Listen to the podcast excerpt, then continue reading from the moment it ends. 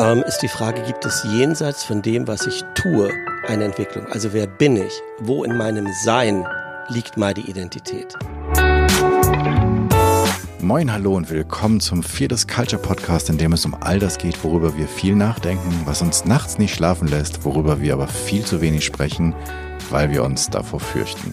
Hier nicht, hier sprechen wir genau darüber, um uns davon befreien zu können. Im Podcast untersuchen wir, wie du eine Kultur erschaffst, in der es jeder und jedem Spaß macht zu wachsen, sich einzubringen, eine Kultur, in der Kreativität, Neugierde und Innovation erwünscht sind und sogar gefördert werden, in der Ziele erreicht und vielleicht sogar genau deshalb Leistungen garantiert werden. Wir schauen uns an, was funktioniert, untersuchen aber genauso furchtlos die Schattenseiten, die das nämlich verhindern könnten und finden praxisorientierte Lösungswege. Im Podcast unterhalte ich mich mit Menschen, die sich bereits auf den Weg gemacht haben, die bereits genauer hinschauen oder hinhören, die die richtigen Fragen stellen oder sogar schon Antworten gefunden haben. Heute bin ich zu Gast bei Jörg Urbschat. Jörg ist vielen bekannt als Theo. Er ist Natur- und Wildnispädagoge, Theologe, Betriebswirtschaftler, ähm, ehemaliger Hochseilgartenbetreiber. Er ist ganz, ganz vieles und er macht großartige YouTube-Videos. Er ist nämlich auch YouTuber. Bevor ich aber jetzt alles selber erzähle, sage ich ähm, herzlich willkommen im Podcast. Lieber Jörg, vielen Dank, dass ich hier sein darf in deinem Wohnzimmer mit dem knisternden Kamin. Stell dich doch selbst den ZuhörerInnen noch einmal ganz kurz vor. Ja, alles klar, vielen Dank. Ähm, muss ich sagen, dass ich hier sein darf. Ich bin ja immer hier. Danke, dass du gekommen bist ähm, und das möglich machst, dass, ich, dass wir uns hier unterhalten können. Ähm, ja, von den Rahmensachen hast du ja schon ein paar Sachen gesagt, was ich alles bin. Ich habe irgendwann ganz früh als Kind Charles Bukowski gelesen, habe ich auch alles Mögliche gemacht. Also ich mhm. habe auch Leichen gewaschen zwischendurch. Ich war im Hospiz zwei Jahre und auch das gehört irgendwie zu diesen Sachen. So. Aber äh, jetzt seit ein paar Jahren arbeite ich in der Kirche, der Nordkirche, der evangelischen Kirche in Norddeutschland und habe da ziemlich viel Freiräume, meinen, meinen Sachen nachzugehen und habe so einen großen Arbeitsschwerpunkt. Also ich bin in der Männerarbeit, das ist mal so die ganz große Hintergrundsache und darin mache ich viel über Natur und Spiritualität. So Waldexerzitien, Pilgern, Visionssuche, wilde Mann im Spiegel der Natur und das mache ich im Wald und online. Das ist auch eine lustige Mischung. Genau, wahrscheinlich werden wir im Laufe dessen, was wir jetzt erzählen, noch ein bisschen drauf kommen. Aber ja, ich glaube, dafür schlägt mein Herz. Mhm. Ja, da hast du dir ein ähm, entweder ein ziemlich cooles Feld geschaffen oder dir wurde ein ziemlich cooles Feld geschenkt, in dem du tätig bist. Ähm, das kann man in den Videos, die wir natürlich auch verlinken werden, die du in den äh, Show Notes findest, dann sehen. Aber ich steige ja gerne in den Podcast ein mit der Frage, eine furchtlose Kultur, eine fearless Culture. Kennst du das? Also hast du da selbst ähm, Erfahrungen mit, wie es sich darin lebt oder arbeitet oder hast du eine Fantasie davon? Also als Culture kenne ich es nicht, den Begriff als Fearless Culture, aber tatsächlich habe ich viel damit zu tun. Also für mich selber und dann natürlich auch mit ganz vielen Männern, die ich begleite und denen ich begegne. Ja. Und für mich selber ist einerseits so, wo fange ich an, ich habe immer so eine Grundeinstellung, wenn mir was Angst macht, dann muss ich das ausprobieren. Und habe immer so ein bisschen, also ganz, ganz viel, man glaubt es nicht, aber ich war als Kind und Jugendlicher super, super schüchtern. Da habe ich das noch nicht ausprobiert, so, aber dann irgendwann habe ich angefangen, ich wollte Pastor werden und predigen, so, da musst du da vorne stehen, ja, da musst du ähm, reden, ja, wovor ich Angst hatte. Und dann bin ich später auch viel dazu gekommen, ich habe dann irgendwie Klettern gemacht und Mountainbike gefahren und irgendwann dachte ich, ich wollte mal so Wingsuit Base Jump machen, da bin ich aber zu alt für und das war zu teuer und dann habe ich aber Fallschirmspringen gemacht und mhm. bin, also immer das sind so die äußeren Sachen und dann gibt es natürlich auch innere Sachen, die einem Angst machen, so ja. Ähm, Kuscheln, Tanzen, Berührung, so die Sachen, die ich da nenne. Und es ist immer dieser Grundansatz, boah, wenn es mir Angst macht, muss ich es ausprobieren. Mhm. Und gibt es Räume oder gibt es eine Kultur, in der du das besonders gut kannst? Ja, schon. Ich habe die letzten Jahre hier in diesen Natursachen ganz viel gelernt. Ich habe ähm, und es gibt da so eine Methode, die heißt Council. Das ist quasi so ganz viel von dem, was wir machen, kommt aus Nordamerika. Ja, so vor x tausend Jahren sind die Leute nach Osten gegangen und haben Zen und Meditation und Yoga und sowas entdeckt und haben wir gemerkt, oh, das können wir auch. Und seit ein paar Jahren findet so eine Bewegung nach Westen statt. Ja, und Visionssuche, Wildnispädagogik und eben Council und ein paar andere Sachen, die, die haben sie wiederentdeckt, die Leute, bei den indigenen Völkern in Nordamerika. Und Council ist so eine Methode, im Kreis zu sitzen mit Redegegenstand, mit bestimmten, in bestimmten Rahmen und das heißt dieses von Herzen reden, von Herzen hören. Und da habe ich eine Ausbildung gemacht und das machen wir in vielen, vielen Kreisen. Ähm, sitzen wir da und wenn du da mit den richtigen Männern zusammen bist, mit denen du vielleicht Jahre schon unterwegs bist, ja, dann hast du so einen Ort, wo du sagen kannst, so hier habe ich genug Vertrauen, wirklich alles anzusprechen, ähm, was mir vielleicht auch Angst macht. Und ähm, ich, ich finde jetzt zwei Aspekte. Also ich finde dieses Council super spannend.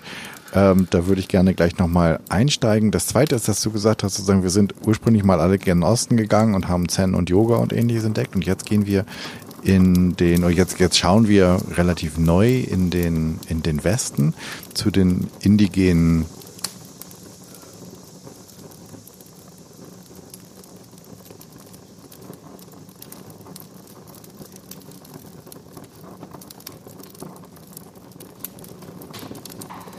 Ich glaube, in Europa ist so, so lange ähm, wahrscheinlich christlich und vorher auch schon irgendwie von, von anderen Kräften, Römern und weiß ich nicht, was davor war, Kelten, äh, kulturisiert worden, dass die, diese ursprünglichen Dinge verloren gegangen sind. Es gibt, glaube ich, noch so ein bisschen was bei den Samen in Norwegen. Ja? Oder es gibt auch andere Forschungszweige, die das aufgreifen, was es da gibt. Und der Weg ist dann immer, zu sehen, wir haben es verloren, wir haben es vergessen, wir haben verlernt, wie das geht. Nehmen wir mal ein Beispiel, Visionssuche. Und dann entdecken, dass bestimmte Leute bei den indigenen Völkern, äh, die haben das, ja. Und dann festzustellen, und wir haben es verloren. Und dann zu sehen, wir hatten es aber auch. Und dann festzustellen, ja, dass es gibt Initiations- und Visionssuche-Riten, die finden wir teilweise in alten Märchen, dass die ausziehen und ihre Abenteuer bestehen. Die Heldenreise ist sowas, was hier ähm, auch in Deutschland praktiziert wird in der Männerarbeit. Und wir entdecken das auch in der Bibel, ja, dass dann sozusagen in dieser jüdisch-christlichen Tradition die Leute sind rausgegangen in die Wüste, in die Wildnis mit ihren Lebensfragen, um Gott zu begegnen. Die haben das nicht Visionssuche genannt. Aber jetzt, wo wir gelernt haben und sagen, in Nordamerika nennt man das Visionssuche, ja, eigentlich genau das ist es. Ja. Und es liegt sozusagen in uns und auch in unseren Wurzeln, von denen wir aber auch keine Ahnung mehr haben. Mhm. Ähm die Visionssuche ist etwas, was sich auf deinem ähm, YouTube-Kanal mehrfach, was mir da irgendwie begegnet ist. Ist es, das ist etwas, was entweder ich entdeckt habe oder neu entdeckt habe oder was allgemein etwas ist, was immer mehr kommt. Ich glaube, ich habe das zum ersten Mal vor einigen Jahren, ehrlich gesagt sogar in einer Frauenzeitschrift gelesen. Da war irgendwie eine Frau in der Toskana oder sowas drei, vier Tage im Wald und hat darüber gesprochen. Ich, mich hat das angesprochen. Ist das, also ich finde, es passt ja auch so in die Zeit, dass die Menschen anfangen, nach einer Vision zu suchen. Sind sie, sind denn alle verloren? Also was ist der Unterschied zwischen, es gibt so ganz viele Fragen, die ich an dieser Stelle habe. Was ist Vision? Was ist Identität? Such, wenn ich meine Vision gefunden habe, habe ich dann auch meine Identität gefunden? Ähm, warum machen das alle in der Mitte des Lebens? Ähm, was geht da verloren? Wie, magst du da vielleicht mal einfach, vielleicht einfach einmal Identitätssuche, Visionssuche, was ist der Unterschied? Oder wo, wo ist es gleich? Ich springe mal mitten rein irgendwie, das ist ja komplex. Also es hängt zusammen oder es kann zusammenhängen. Visionssuche ist, ähm, ja, das wird es auch im Businessbereich geben, dass sie sagen, wir bauen eine Vision für unser Branding oder sowas. Aber das ist in der Regel nicht gemeint hier mit denen. Wobei, ich kann ja später sagen, da gibt es mit Otto Schama auch noch ganz interessante Sachen. Aber erstmal diesem Persönlichen ist so, ähm, dass wir sagen, immer an bestimmten Lebensübergängen. Ja, nach unserer Vorstellung findet Leben in bestimmten Lebensphasen statt. Die ersten paar Jahre ist es klar, bist Säugling und Kleinkind und danach bist du dann irgendwie, also Kleinkind dann pubertiert. Ja, alle wissen, das ist ein großer Übergang mhm. vom Kind zum, zum Pubertierenden. Und dann geht das aber weiter. Ja, dann gibt es so Phasen, wir nennen die Männerarbeit die Lehr- und Wanderjahre, wo du umherziehst. Und irgendwann mit, keine Ahnung, je nachdem, ob du eine Ausbildung machst und früher anfängst zu setteln oder ein bisschen später, kommen so Gründungsjahre. Und dann kommt irgendwann Midlife. Und dann kommt nochmal eine Phase, das ist so die letzte Berufsphase. Und dann kommt der große Übergang in, in den Ruhestand, der für viele Männer ähm, nicht komplikationsfrei ist. Ja? Und so hast du immer bestimmte Plateaus, bestimmte Phasen und dazwischen Übergänge. Und letzten Endes stellt sich auch immer wieder neu die Frage der Identität, wer bin ich denn jetzt? Wir hatten mal ganz cool im Council einen Mann, der sagte, und der war super, der, der war super erfahren mit Prozessen, mit innerer Arbeit. Und so.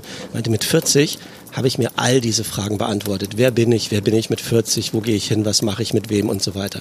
Und jetzt bin ich 50 und ich muss alles wieder neu gucken. Ah, das heißt, ich mache das quasi gar nicht einmal, sondern das ist ein Prozess, der sich an meine Lebensumstände oder meine Lebensphasen anpasst?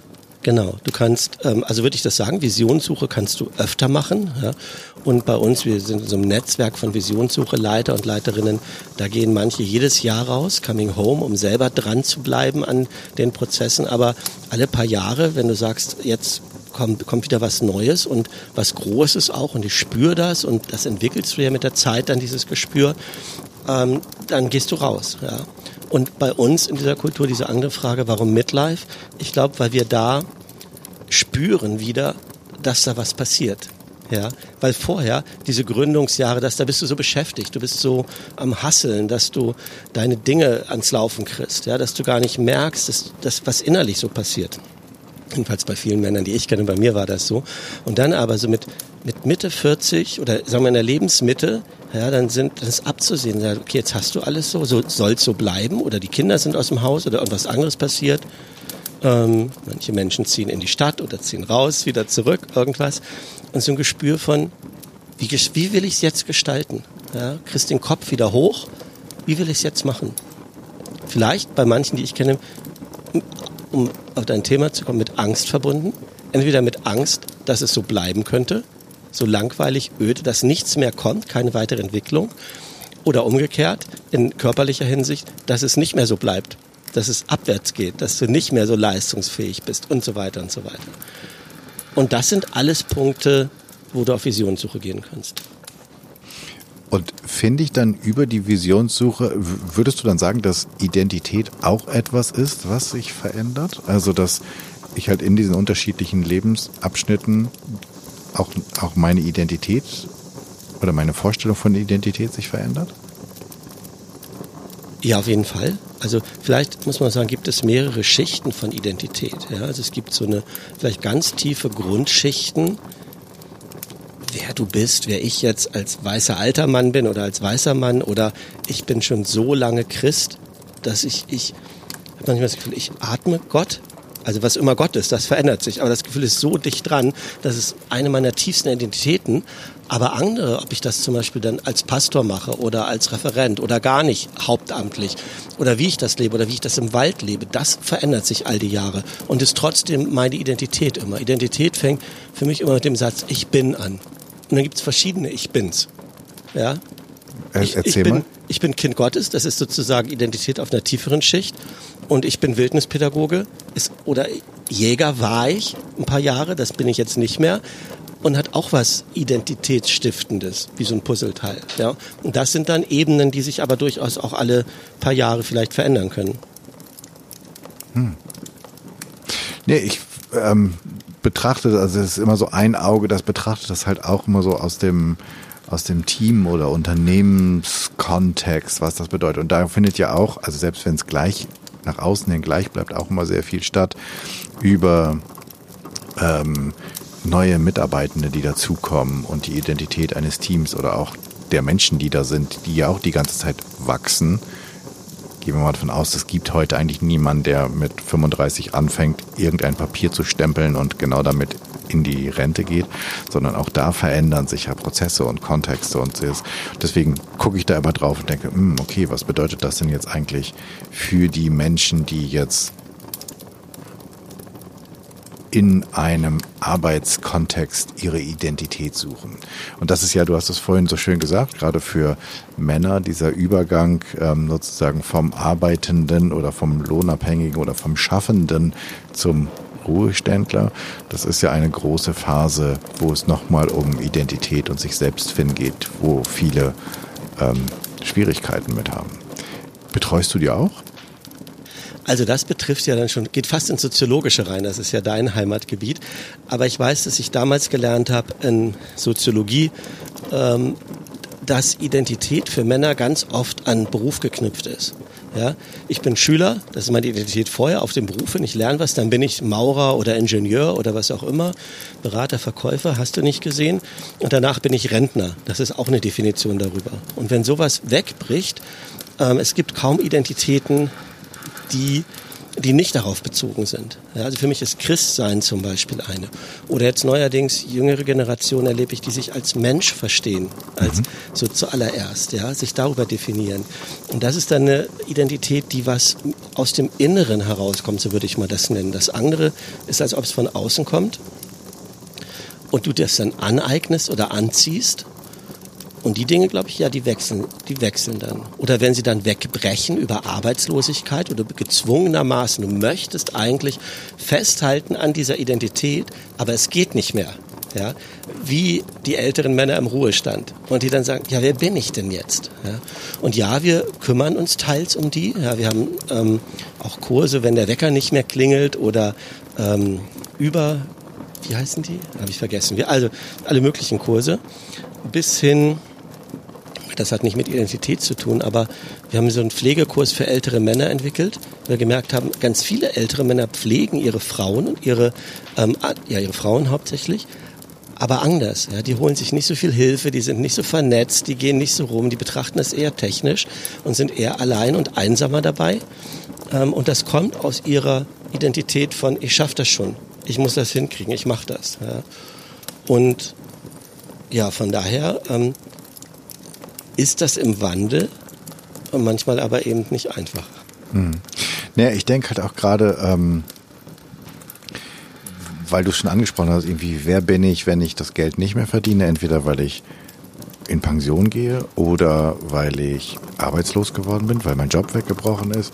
Das ist ja etwas, was einige gerade sagen, dass das in Zukunft kommen wird. Also jetzt nicht unbedingt, weil Corona da ist, sondern weil wir ins Zeitalter, sozusagen, weil das Zeitalter der Digitalisierung einfach weiter fortschreitet und bestimmte Jobs halt von entweder von künstlicher Intelligenz übernommen werden oder von Drohnen oder oder oder, dass das, dass die Idee der Vollbeschäftigung, also die Identifizierung über das, was ich leiste, irgendwann aufhört. Und dann kommt doch der westeuropäische, nordeuropäische Mensch oder Mann ziemlich in die Identitätskrise, oder?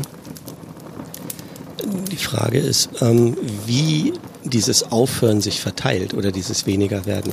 Ich glaube auch in den 50er, 60er Jahren mit diesen ganzen Radiogeräten, Staubsaugern, so dachten sie, oh, die Hausarbeit wird weniger und alles wird weniger, ist aber nicht weniger geworden. Ja. Und ich weiß, ich sehe auch nicht wirklich, dass viele Männer Teilzeit machen. Ja, hat auch was mit Bezahlung zu tun und mit Aufteilung und so. Aber ich habe eher den Eindruck, ähm, es gibt dann mehr, die aussteigen wollen, dann aber ganz und irgendwie noch ein bisschen Geld verdienen. Aber zu sagen, ach, die Arbeit sinkt allmählich und wir teilen uns das alle auf und alle arbeiten noch die Hälfte, das sehe ich irgendwie nicht. Also sehe ich keinen Ansatz für diese Entwicklung. Und dann müssten ja alle sagen, was machen wir denn mit der anderen, mit der frei gewordenen Zeit? Ja, genau. Und das ist der andere, die andere Seite von Identitätsentwicklung. So. Weil ich betreue ähm, oder ich arbeite zum, zum, zum Teil mit Menschen, die aktuell ohne Arbeit sind. Und ich weiß aus der Arbeit, dass das für viele ein sehr großes Selbstwertthema ist. Und ähm, dann gibt es ja so, so landläufig so eine Meinung, die müssen einfach nur, nur mal so ein bisschen ähm, sich zusammenreißen, dann geht schon wieder. Aber ganz häufig sind es ja ganz viele äußere Faktoren. Und deswegen ähm, stelle ich mir schon die Frage, okay, was können wir können wir ident also wie, wie kann Identität aussehen, wenn es nichts mit Leistung zu tun hat? Weil vieles hat, ist ja bei uns sozusagen monetär basiert. Naja, der nächste Schritt wäre, irgendetwas anderes zu tun. Dann hast du Identität im Tun. Das sind dann Leute, die ehrenamtlich sich engagieren oder ähm, in den Garten stürzen, irgendein Hobby exzessiv nachgehen. Und das ist ja auch okay zum überwiegenden Teil. Ich kenne aber auch Ehrenamtliche, die ihr Ehrenamt wie so einen Job ausfüllen, ja, und immer größer und, und auch was von diesem, ich bin jetzt der Vorsitzende, ich bin der Schriftführer und so weiter, ja, denke ich, okay, da ist nicht viel gewonnen oder ist keine Entwicklung wirklich, ja, das, vorher war es im Job und jetzt ist es ehrenamtlich und es gibt vielleicht einem noch so ein bisschen Charity-Gefühl, aber eigentlich hat da keine Entwicklung stattgefunden. Das ist ja, was mich eigentlich immer interessiert, wo ist die Entwicklung? Und dann ähm, ist die Frage, gibt es jenseits von dem, was ich tue, eine Entwicklung. Also wer bin ich? Wo in meinem Sein liegt meine Identität? Und da kommt es dann wieder, um den Bogen mal zurück zur Visionssuche oder überhaupt im Umgang mit der Natur. In dieser ganzen Naturarbeit, die wir machen, wenn du da rausgehst, da beeindruckst du ja niemanden durch das, was du tust. Ja? Und gerade bei uns, wie wir Visionssuche machen, ähm, Visionssuche bei uns bedeutet, du gehst vier, drei bis vier Tage und Nächte raus an einen Platz, der hat einen Durchmesser von drei Metern oder vier Metern, so weit wie wir hier auseinandersitzen. Und da bleibst du die ganze Zeit und tust nichts und fastest und hast kein Dach über dem Kopf. Ähm, das ist Visionssuche im Kern. Okay, also es gibt so ein, und das macht Angst. Also mich macht es jetzt erstmal neugierig, aber ähm, kann ich verstehen. Ich glaube, dass das vielen Angst machen würde. Weil es dich, wir sagen immer, also es gibt ein paar Monate bei uns Vorbereitungszeit, wo Fragen geklärt werden, wo dieser Dialog mit der Natur geübt wird. Und wir machen es auch so, es soll an irgendeiner Stelle Angst machen. Entweder haben die Leute Angst vom Fasten. Das habe ich noch nie gemacht, weiß gar nicht, wie ich klar. Oder ich habe Angst allein im Wald. Ich habe noch nie nachts draußen im Wald geschlafen, die meisten. Manche macht das Angst. Andere sagen, ey, ich habe immer was zu tun, ich bin immer unterwegs. Da vier Tage still an einem Platz zu sein. Die meisten waren auch noch nie so lange im Stück an einem Platz. Ja. Irgendetwas macht immer Angst. Und so soll das sein. Ja, weil dahinter Antworten die Antworten sind. Ja? Und da irgendwie sozusagen, wie sie immer sind, da musst du hinspüren. Und dann ähm, bist du da draußen und die, die Antworten, die kommen, auch in Bezug auf Identität. Wenn jetzt jemand sagt, wie, wie bin ich, also viel Männer kommen bei uns und sagen, wie ist meine Männlichkeit? Wie, wie konnte ich so weicheiig werden oder wie konnte ich so mich um meine Frau oder meine Mutter immer noch so, kommen ganz alte Themen zum Teil hoch, ne? Ähm, oder wie bin ich als Vater? Oder wie bin ich im Ruhestand? So, wer bin ich da? Und das sind so diese Identitätsfragen, die dahinter stehen, mit denen sie in die Natur gehen. Und wir sagen, frag nicht uns. Nicht wir sind der Coach, ja? Sondern du gehst da raus und wir glauben, dass die Natur beseelt ist. Für manche ist es Gott oder der Geist darin, für manche ist es die Natur selber. Aber es ist nicht ein Objekt oder eine Turnhalle oder so ein Konferenzzimmer, in das du reingehst, sondern da passiert was an Interaktion mit den Wesen da draußen. Auch wenn das jetzt vielleicht ein bisschen esoterisch klingt, ja. Dafür mir die Vorbereitungszeit, die Leute daran zu gewöhnen. Ähm, und dann kriegen die bis jetzt immer Antworten. Und diese Antworten sind Bilder. Ähm, jemand kommt raus und sagt, ich bin Finder oder ich bin der, der am Baum weinen kann oder so fast so wie Indianernamen oder was man so aus diesen, in Anführungsstrichen muss ich ja sagen, da kann man jetzt sehen, was ich, äh, Filmen kennt, ja, die dann so sitzender Bulle, irgendwie sowas so, das sind Wortbilder. Aber eigentlich sind es Seelenbilder, die dir in der Begegnung mit der Natur aufkommen, entstehen. Ja, und daraus, die spinnst du dann weiter.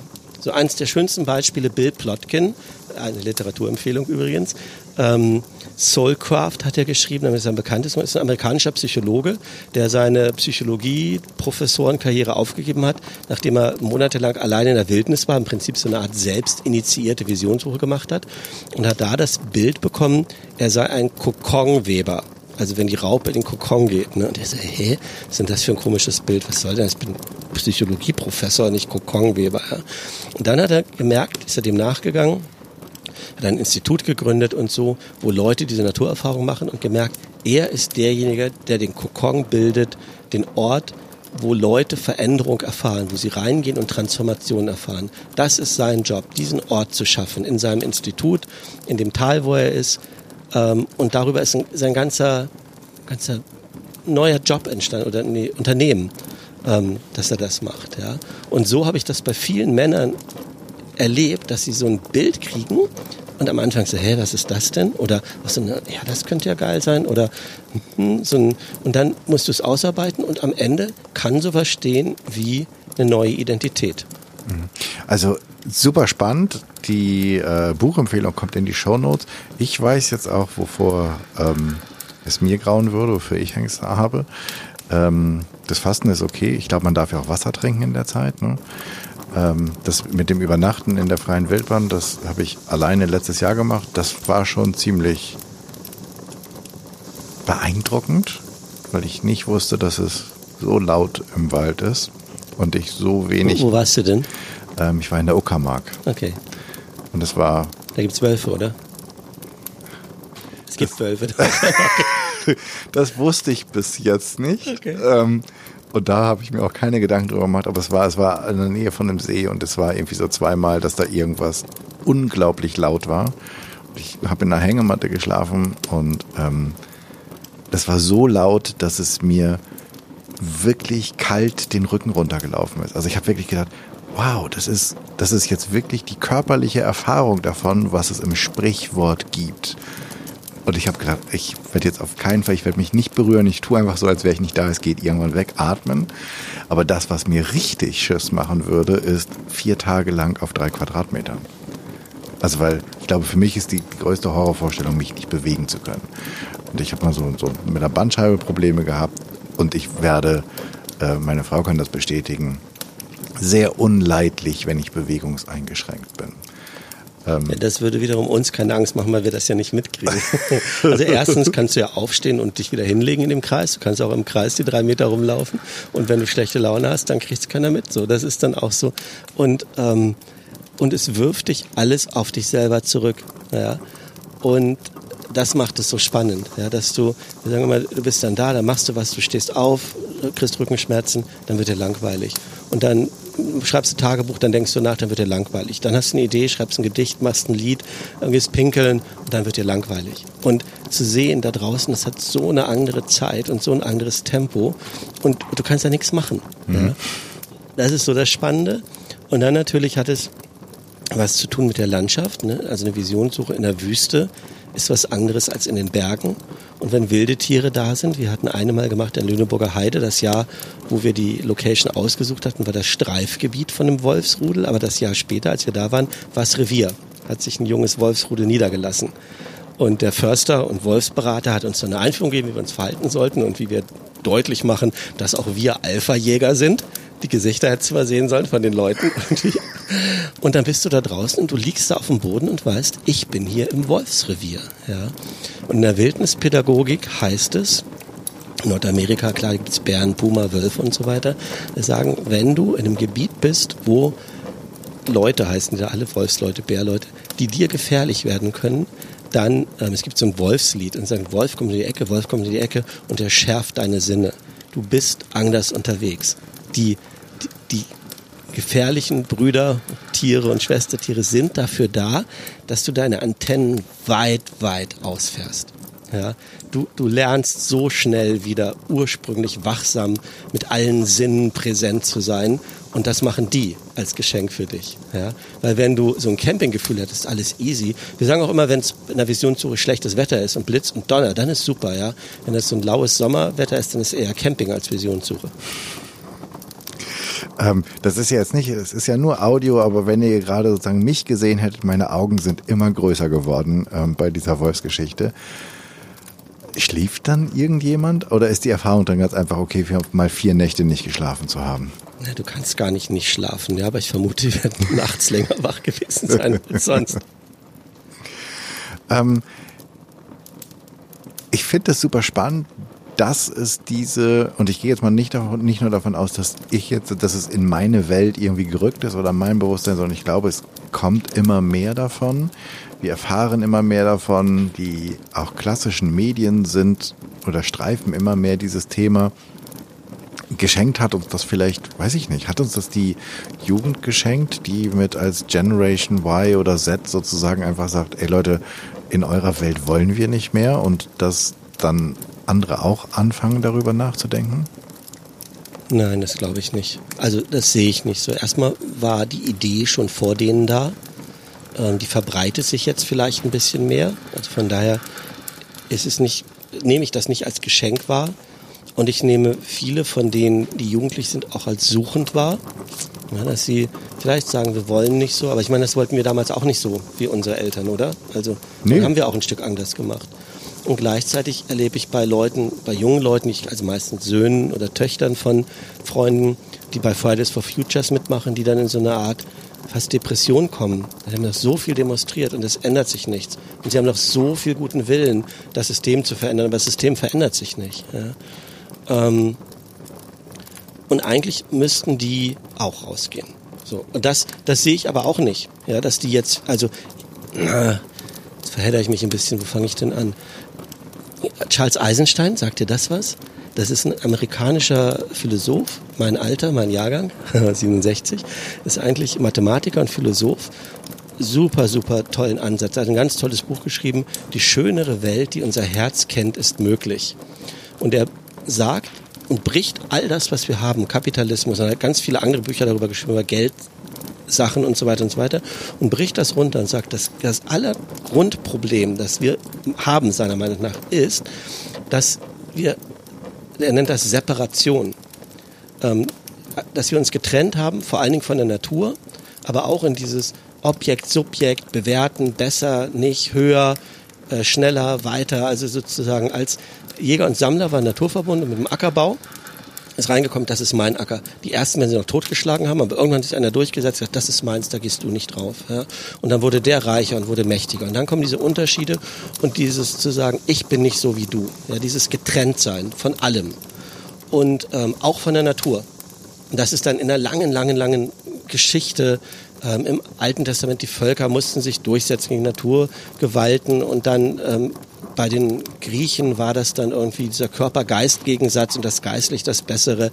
Die Aufklärung hat da was draufgesetzt. Das Christentum hat das eigene Üble dazu getan, ähm, sodass insgesamt das Gefühl, so ein Grundgefühl ist, die Leute sagen, ich gehe raus in die Natur. Und sagen, ja wieso, du bist doch auch Natur. Also du, du Natur, gehst ein bisschen weiter raus in die Natur. So. Ähm, und dieses Grundgefühl von ich bin getrennt, da kommen doch alle Ängste her. Ja? Ich bin getrennt von meiner Zukunft. Ich bin getrennt von dieser Arbeit. Sie macht gar keinen Sinn mehr. Ich bin von meinen Leuten getrennt. Ich bin, da sehe ich ein ganz, ganz, ganz großes Grundproblem da. Und ich sehe nicht, dass die junge Generation das irgendwie bisher besser gelöst hätte als wir. Du sprichst über dieses Problem der Separation ja auch ähm, in deinen Videos. Also dieses nicht dazuzugehören. Ich finde dieses Thema bewerten ist etwas, was bei mir relativ weit oben auf der, ähm, auf der, auf der Platte liegt, dass wenn du es einfach sein lässt, einfach sagst, ja, es ist, es ist einfach und ich versuche dem mal kein, keine Kraft dadurch zu geben, dass ich es einfach nicht bewerte, was für uns Menschen ja super schwer ist, weil wir eher irgendwie versuchen, alles einzuordnen. Also ist der Nebel gut oder schlecht? Ähm, die Sonne gerade richtig oder zu heiß oder zu wenig? Und dann sagen, hey, sie scheint halt. Ähm, was ist denn eine Lösung daraus? Die Lösung ist eigentlich einfach zu verstehen, aber schwer umzusetzen. Erstmal nicht den Dingen eine eigene Beschreibung und Wert zu geben. Nicht die Sonne ist so oder der Nebel ist so, sondern mir ist heiß oder ich kann nichts sehen im Nebel. Also erstmal, ich bleibe bei mir. Ich, ich kann ja empfinden und ich kann es auch gut oder schlecht empfinden, aber es ist meine Empfindung und nicht der Nebel oder die Sonne oder das Wetter oder der andere oder die Migranten oder wer immer das ist der was macht. Ja? Das ist, wäre ja eine Seinszuschreibung. Das ist das eine, dass ich das permanent lasse, versuche zu lassen. Und das andere ist so ein Ansatz, der auch jetzt neu aufkommt, dieses Non-Duale. Ja, dass wir. Erklär mal non-dual. Non-dual, also die beste Umschreibung ist, wir sind aufgewachsen in diesem Separationsgeist von entweder oder. Mit Definitionen und Grenzen. Ja, wenn eine Definition ist eine Grenze, dann ist irgendwas getrennt. Das ist entweder das oder das. Und das ist wissenschaftlich gesehen ein altes Newtonsches Weltbild. Ursache, Wirkung, ähm, alles ist erklärbar. Was wir nicht erklären können, das gibt es eigentlich auch gar nicht. Das ist Wissenschaft 19. Jahrhundert. Ähm, und non-duale Weise, die sich immer mehr entwickelt, würde sagen, sowohl als auch. Etwas ist das eine und gleichzeitig das andere, vielleicht sogar das Gegenteil. Also wissenschaftlich gesehen im Beispiel vom Licht, ja, mit Heisenberg war das, da hat das angefangen in der Physik, der hat einen Aufbau gemacht, Licht ist Wellen, wie im Wasser, hat keine eigene Form oder keine eigene äh, Gestalt, keine, keine Physis, ja. Und im anderen Aufbau ist es Teilchen und nicht Welle. Das widerspricht sich. Es ist aber beides, sowohl Welle als auch Teilchen. Und das gibt's. Ähm, Einstein hat das dann mit der Relativitätstheorie ähm, sozusagen unterlegt. Und das findest du inzwischen, ähm, oder in der Kunst findest du bei Picasso oder anderen diese Multiperspektiven Sachen, ist gleichzeitig von vorn und von der Seite. Du findest es in der Literatur, du findest es in der Biologie. Ähm, es setzt sich sozusagen allmählich durch. Es wird nicht in den Schulen gelehrt, da lernen sie Wissenschaftsbild vom 19. Jahrhundert. Ich kriege das bei meinem Sohn ja gerade mit. Aber eigentlich shiftet es rüber in dieses Non-Duale, dass man sagt, es ist sowohl als auch. Das ist ein bisschen schwer auszuhalten, oder? Naja, der, das Wechseln ist immer schwer auszuhalten. Ja? Aber wenn du da erstmal bist, dann bist du relativ gelassen und sagst, ja, ich finde ich find das scheiße. Richtig scheiße, was da ist. so. Und du findest es gut? Ja, das ist auch irgendwie okay. Also es, ich finde es entspannend ähm, in einer bestimmten Art kommen wir dann, kommen wir denn dann trotzdem noch gemeinschaftlich vorwärts, wenn ich es einfach doof finden kann und du findest es gut und wir sagen, das ist schon okay so, aber wir müssen ja irgendwie, müssen wir, weiß ich nicht, ist jetzt die Frage, müssen wir nicht irgendwie zusammenkommen, um Gemeinschaft, also wenn wir jetzt im Ruderboot sind und äh, du sagst, oh, das ist echt schön hier, lass uns auch hier bleiben. Ich sage, ich würde aber gerne weiter und deins ist okay und meins ist okay. Was machen wir jetzt? Ja, dann müssen wir reden. Dann, dann wird sozusagen die Art der Kommunikation zwischen uns entscheidend. Also Watzlawick und die anderen Kommunikationsforscher sagen, es gibt sozusagen Subjekt A, Subjekt B und dazwischen gibt es die Kommunikation mit eigenständigen Gesetzen.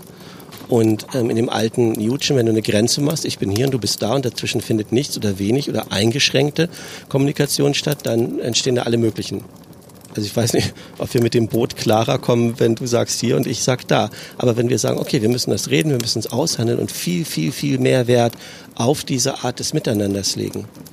Ähm, auf das Austarieren, auf da und da, da viel mehr Agilität und Bewegung und Dynamik drin ist.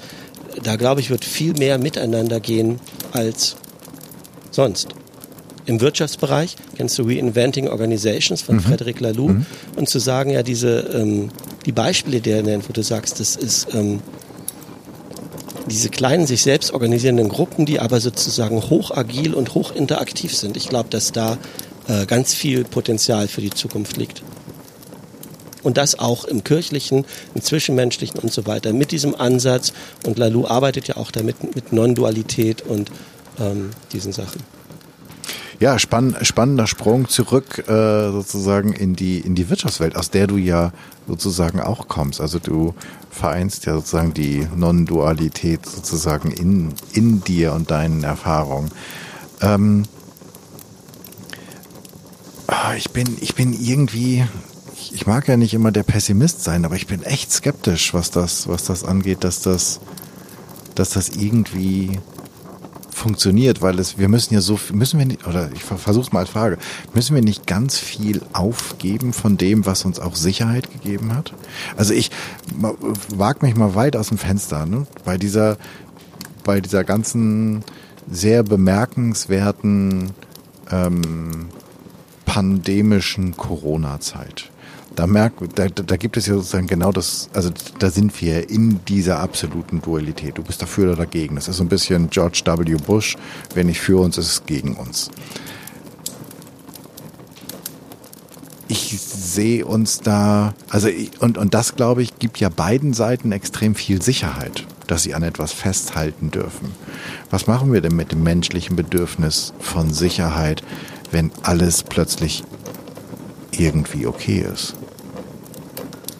Ne, ich glaube, es fängt einen Schritt vorher an, ähm, dass das, was uns Sicherheit gibt, die alte Phase oder die, dass die jetzt zu Ende geht, dass sie wegbröckelt. Und das macht unsicher. Ja, es, also ich glaube, wir, wir sind in einem gigantischen Übergang jetzt. In der äh, Johanna Macy, die Tiefenökologie, sagt, das wird hier die Zeit des Wandels. In ein paar hundert Jahren nennen sie das die Zeit des Wandels, weil entweder haben wir uns global gewandelt oder es gibt uns in ein paar hundert Jahren nicht mehr. Ja, das wird wie Industrialisierung, wie Völkerwanderung, das wird eine ganz große Epoche. Ja. Und dann ist es so, diese alte Epoche, und ich sage da gleich noch was zu, die geht zu Ende. Und das macht Angst und unsicher. Und dann gibt es reaktionäre Kräfte, die sagen, wir wollen wieder zurück ins Völkische, ins Alte, ins Beherrschbare und so weiter. Und es gibt andere, die sagen, nee, nach vorne müssen wir. Und ähm, beides ist ungewiss. Ja, das eine ist eine Pseudosicherheit und das andere, die Sicherheit gibt es noch nicht. Und ich glaube aber, es wird sich durchsetzen, weil sozusagen das ein, eine Evolution von gesellschaftlichen Zuständen ist, die immer komplexer werden. Ähm, und ich glaube, die Welt die wird immer komplexer durch da, also oder wie wir sie gestalten durch die zunehmende Vernetzung und Systeme, die diese Komplexität aufgreifen, sind den anderen überlegen.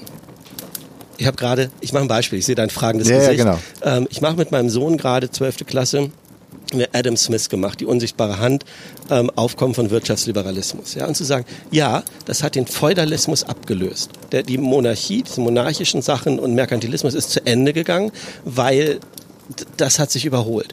Und am Anfang war der Kapitalismus, dass alle Bürger, dass alle Unternehmer frei vom freien Markt was machen können. Das ist ein Riesenfortschritt gewesen. Und es war dem alten, zentralistischen, feudalistischen so überlegen, dass es das abgelöst hat. Ja? Und dann ist aber irgendwann sozusagen mit Monopolen und keine Ahnung, dann ist das auch zu Ende gegangen, weil die Schwachen waren, konnten sich nicht organisieren und dann ist da soziale Marktwirtschaft oder sowas wie Bürgertum und Zivilsachen entstanden. Und jetzt sind wir gerade wieder am nächsten Übergang, wo es auch um Gemeinwohl Dinge geht, ja. Und das sind permanente Fortentwicklungen, weil auch diese großen gesellschaftlichen, manchmal jahrhundertelangen Phasen sind Phasen. Und die entwickeln sich und die haben einen guten Anfang und dann sättigt sich da irgendwas und dann geht es zu Ende. Und das zu Ende gehen macht Angst in beide Richtungen. Das hatte ich ja eben gesagt. Mhm. Naja, weil halt keiner weiß, wohin es. Also sozusagen das Einzige, was bekannt ist, wäre der Weg zurück. Und die Richtung nach vorne, also weiß halt niemand, welches vorne es wirklich ist, weil das müssen wir ja ausprobieren. Ja, der, also ein schöner Satz, den ich kenne, heißt, der Weg entsteht beim Gehen. Ähm, Listen, Pilgrim, there is no path. Paths are made by walking. Mm, das ist das eine. Und dann siehst du es auch individuell bei so jugendlichen Kinderentwicklung, ja, dass sie, wenn sie vorstehen vor der neuen Phase, gibt es so ein Retardieren, so ein Zurückgehen, so ein Zurückfallen in Kleinkindsachen, so ein Zurückfallen in pubertierende Sachen, bevor sie ausziehen. Und dann, als ob sie Anlauf nehmen, kommt ein Sprung. Und sie sind in der nächsten Phase.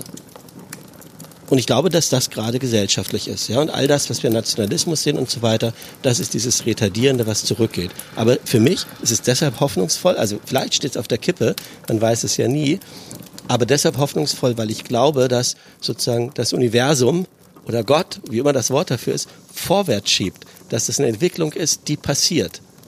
Also teilweise wir gestalten sie, wir rollen sie aus, aber es sind nicht nur wir, die das selber machen, sondern es ist so ein, ko-kreativer Prozess zwischen dem Universum und der Menschheit. Wow.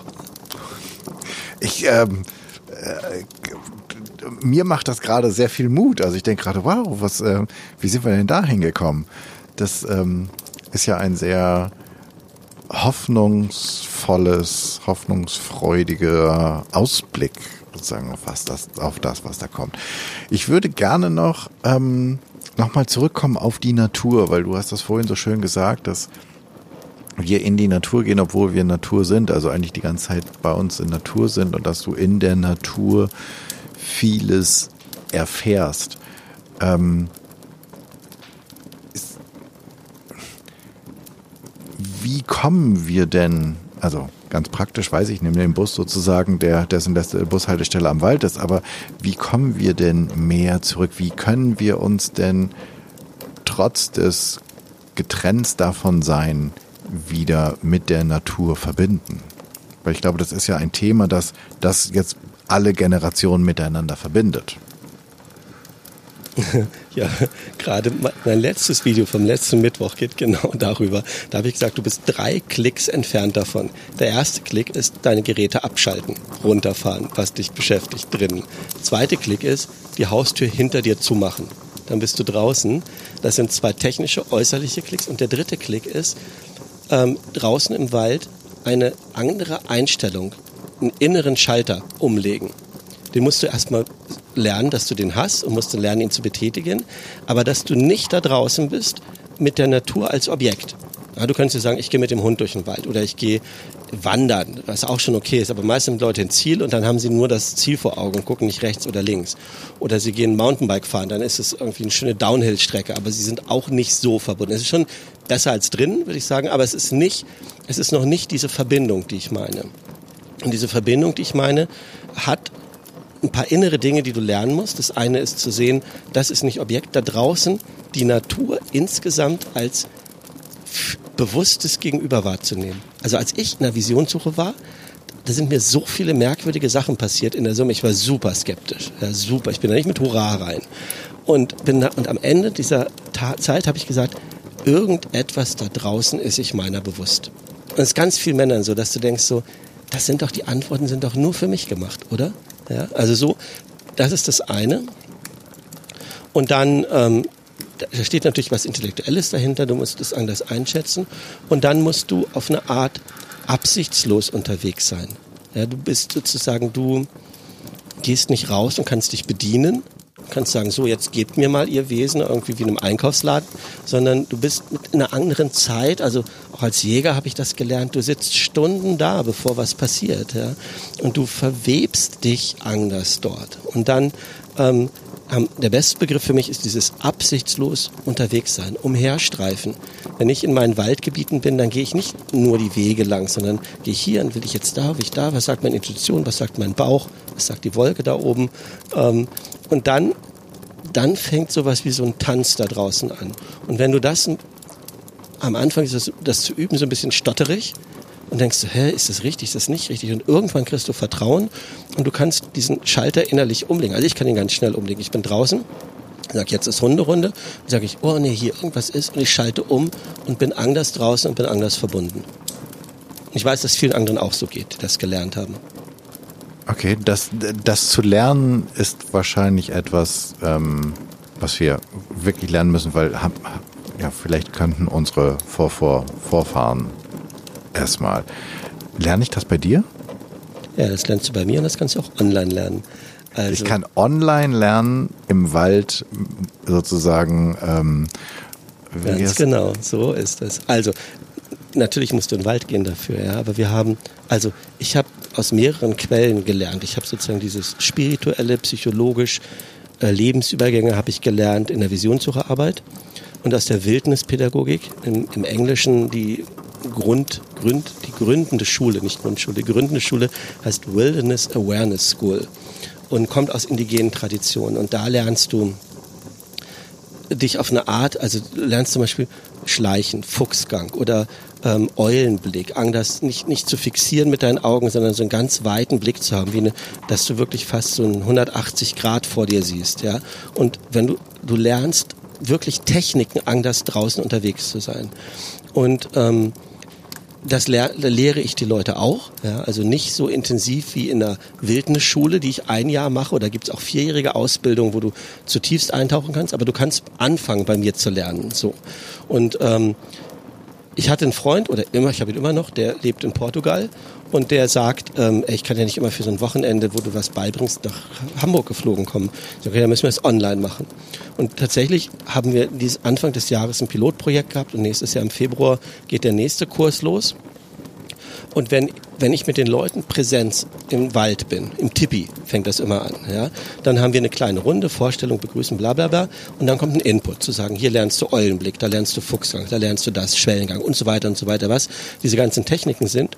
Und dann schicke ich jeden raus und sag, und jetzt mach das zwei, drei Stunden. Mach deine Erfahrung weil es fängt immer mit Erfahrung an. Eigentlich inzwischen erkläre ich gar nicht vorher, sondern schick sie raus ja, und sag dann, was hast du gesagt? Und dann denken wir nach. So. Und dann kommen wir wieder zusammen. Und, und dann kriegen sie so ein bisschen, gibt es einen Erfahrungsaustausch.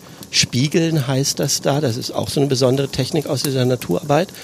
Ähm, dass wir helfen, diese Sachen aus der Natur zu verstehen und dann noch so ein bisschen Lehreinheit da. Und das kann ich online abbilden. Ja, also ich mache Lehrvideos, die ich extra für diesen Kurs produziere, wo ich sage, so ist Fuchsgang, so ist ähm, Eulenblick, weiß jetzt nicht, was das ist, aber diese Techniken. Und dann sage ich, und jetzt gehst du raus und machst das und schick denen noch Aufgaben und dann haben die drei, vier Wochen Zeit, das zu machen und dann kommen wir online per Zoom zusammen und erzählen diese Geschichten und ich zeige ihnen, wie dieses Spiegeln geht und dann gibt es Übungsgruppen, wo sie das lernen und ich würde sagen, dass das zu 70, 80 Prozent so gut geht wie im Tippi. Wow.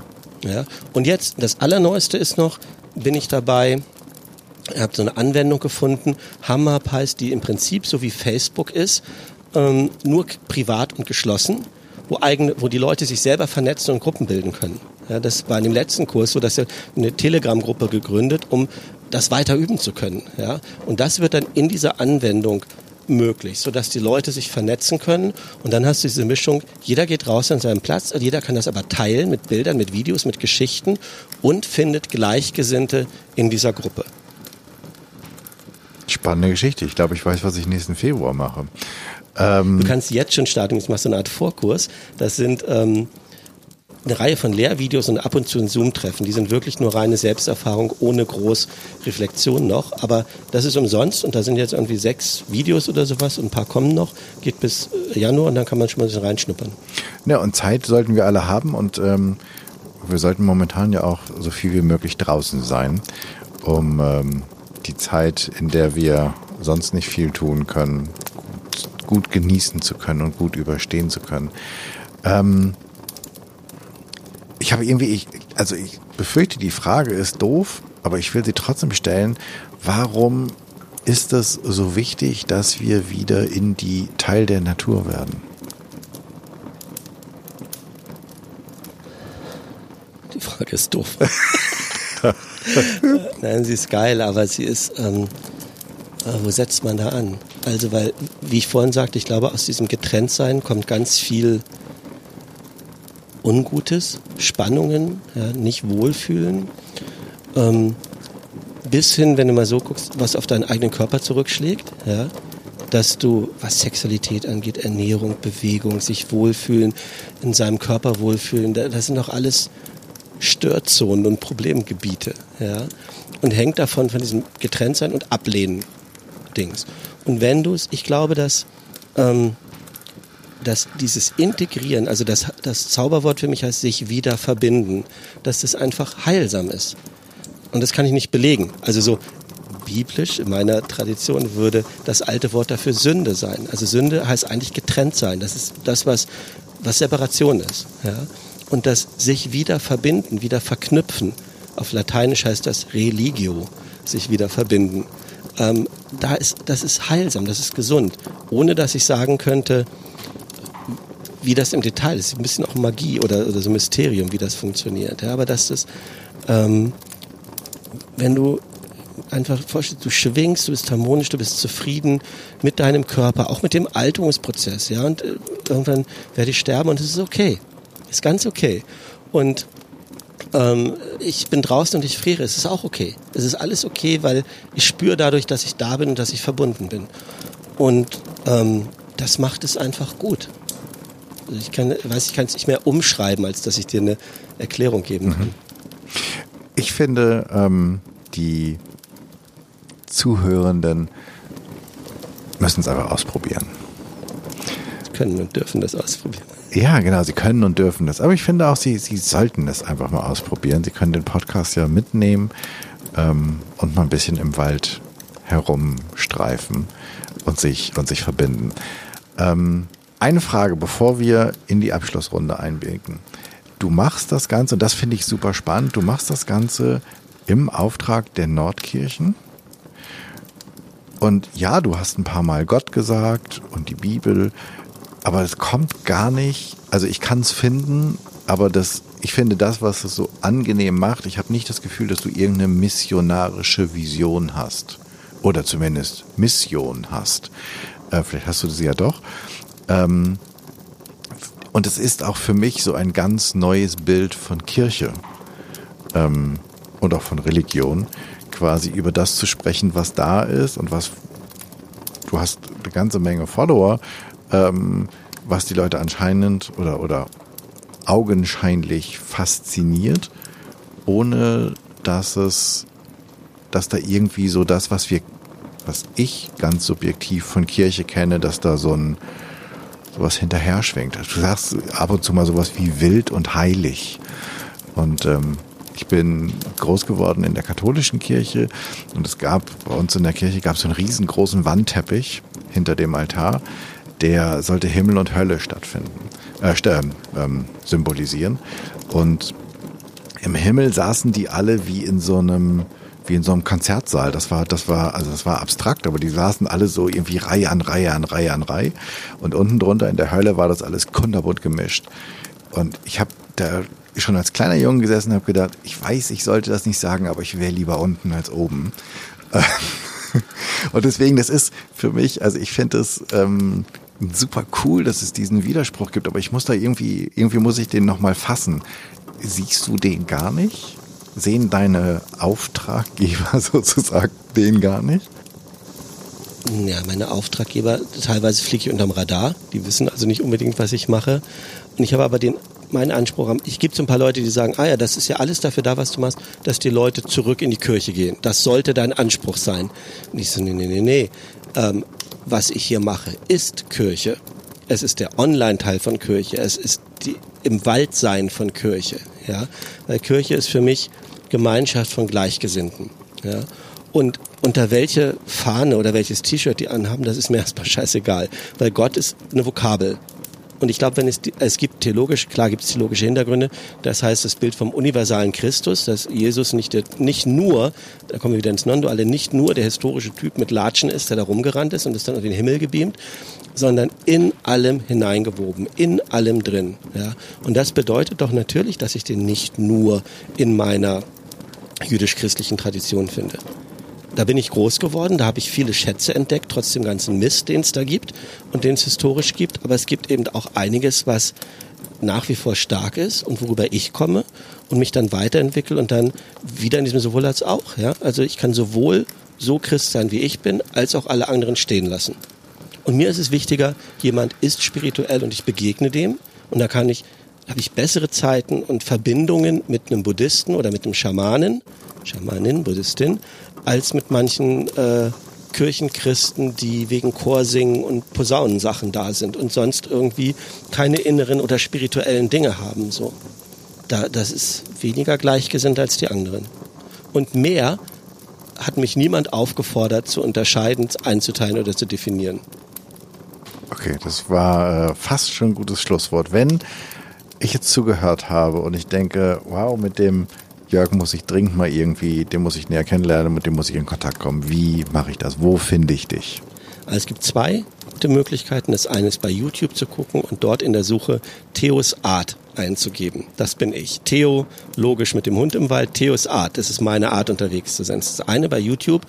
Oder du googelst und gibst ein Männerforum Nordkirche oder Jörg Urbschat Männerforum Nordkirche, irgendeinen von diesen Begriffen, dann findest du unsere Webseite Männerforum-Nordkirche oder männerforum.nordkirche.de. Okay. Das findet ihr alles in den Show Notes. Und jetzt zu den drei Abschlussfragen. Wenn ich eine Bühne baue und ich lade dich ein zu sprechen vor 100 Menschen, ähm, worüber willst du reden und wen soll ich einladen? Ich hatte jetzt eine Stunde Zeit, mir diese Frage zu überlegen, weil du das vorher schon angekündigt hast. Und ich merke insgesamt, ich finde Bühnen scheiße. Ich will keine Bühne. Das ist mal das Erste. Und zweitens würde ich mit den 100 Leuten im Kreis sitzen wollen. Ich glaube, dass es immer noch mit 100 Leuten auch geht ich finde dieses von vorne, auch dein Bild eben von den Katholiken oder für mich kirchliche Architektur ist Bevormundungsarchitektur, die ist in Reihe und Glied und zu allem vorne hochgucken, das ist mir so zuwider, das will ich nicht. Also entweder sitzen wir alle auf der Bühne oder ich bin mit den Hunden 100 unten im Kreis sitzen. Und dann möchte ich über genau das reden, was wir hier gerade geredet haben. Und dann mehr hören von den Leuten und sagen, wie geht's dir, wie geht's dir, wie geht's dir? Und darüber ins Gespräch kommen. Es gibt ein paar, die ähm, das mit der Bühne nicht so gut finden und das mehr dialogisch gestalten wollen. Ich muss mal gucken, ähm, wann, wir, wann wir das hinkriegen. Du hast schon, ähm, und ich glaube, damit bist du Spitzenreiter sozusagen im ganz normalen Gespräch drei äh, Literaturtipps ähm, gegeben. Hast du noch was anderes, was wir lesen, hören, sehen sollten? Über das, was ich gesagt habe, mhm. ähm, im Wirtschaftsbereich ist es natürlich Theorie U von Otto Schama äh, mit dem Moog auch, der dahinter liegt. Und jetzt gucke ich ja die ganze Zeit auf mein Regal da oben drüber. Johanna Macy, Tiefenökologie, die Reise ins lebendige Leben. Ist sicherlich ein ganz, ganz großer Bringer.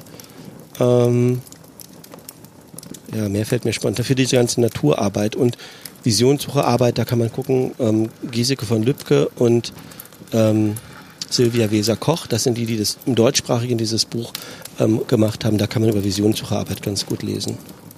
Und Charles Eisenstein, den muss ich nochmal hervorheben, der ist den als erstes. Wird alles notiert mit Links für euch. Ähm, wenn die ZuhörerInnen jetzt, die haben ja quasi eine Woche lang Zeit, bis der nächste Podcast rauskommt.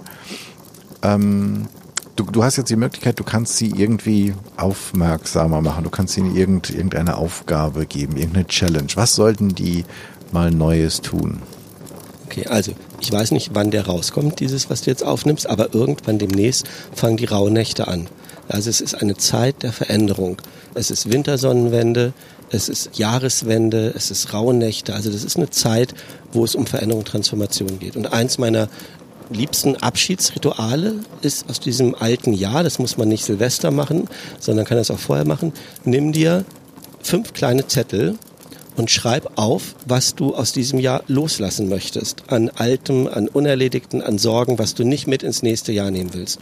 Und dann gehst du in die Natur, streifst etwas umher und gibst diese Zettel der Erde. Unter einem Baum, unter eine Wurzel ähm, und sagst, nehmt das auf. Und dann wird das zu kompostiert. Wir nennen das Kompostieren.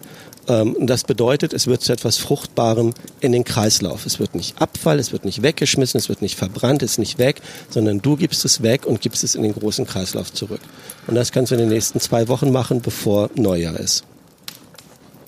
Okay, ich würde sagen, mit dieser Aufgabe haben wir auch ähm, ein, nicht nur ein, kein Wort zum Sonntag, sondern ein, ein Wort sozusagen zum Jahresende gesprochen.